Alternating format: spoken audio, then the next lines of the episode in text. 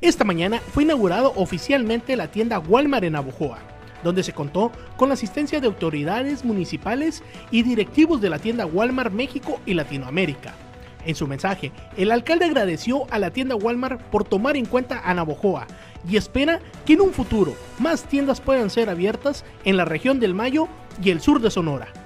Pese a los grandes esfuerzos que se han hecho por parte de servicios públicos municipales de Álamo para mantener al pueblo mágico limpio, el arroyo que cruza por la colonia Nueva Esmeralda, hay personas que todavía siguen arrojando basura, afirmó el ingeniero Alan Aguilar Grajera. El director de esta dependencia municipal informó que apenas la semana pasada se recolectaron bolsas y botellas de plástico, entre otros desechos domésticos, e incluso maleza, luego de recibir una denuncia ciudadana.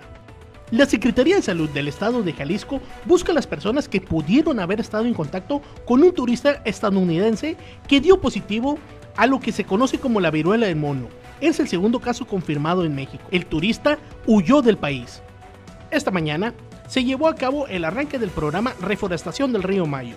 En su mensaje el alcalde comentó que es un paso muy importante para Navajo el rescate de estas áreas, ya que es uno de los pulmones más grandes de la localidad. Además comentó que los árboles serán plantados y regados por un sistema de microgoteo. Para que se establezca que la detonación de pirotecnia se considere crueldad animal, los integrantes de las comisiones de justicia y derechos humanos y de energía, medio ambiente y cambio climático en forma unida aprobaron la iniciativa presentada por la diputada Elsa Sahara Sayar Hernández. El líder de la iglesia Luz del Mundo, Nason Joaquín García, fue sentenciado el día de ayer a 16 años y 8 meses de prisión por abuso sexual en contra de unas menores.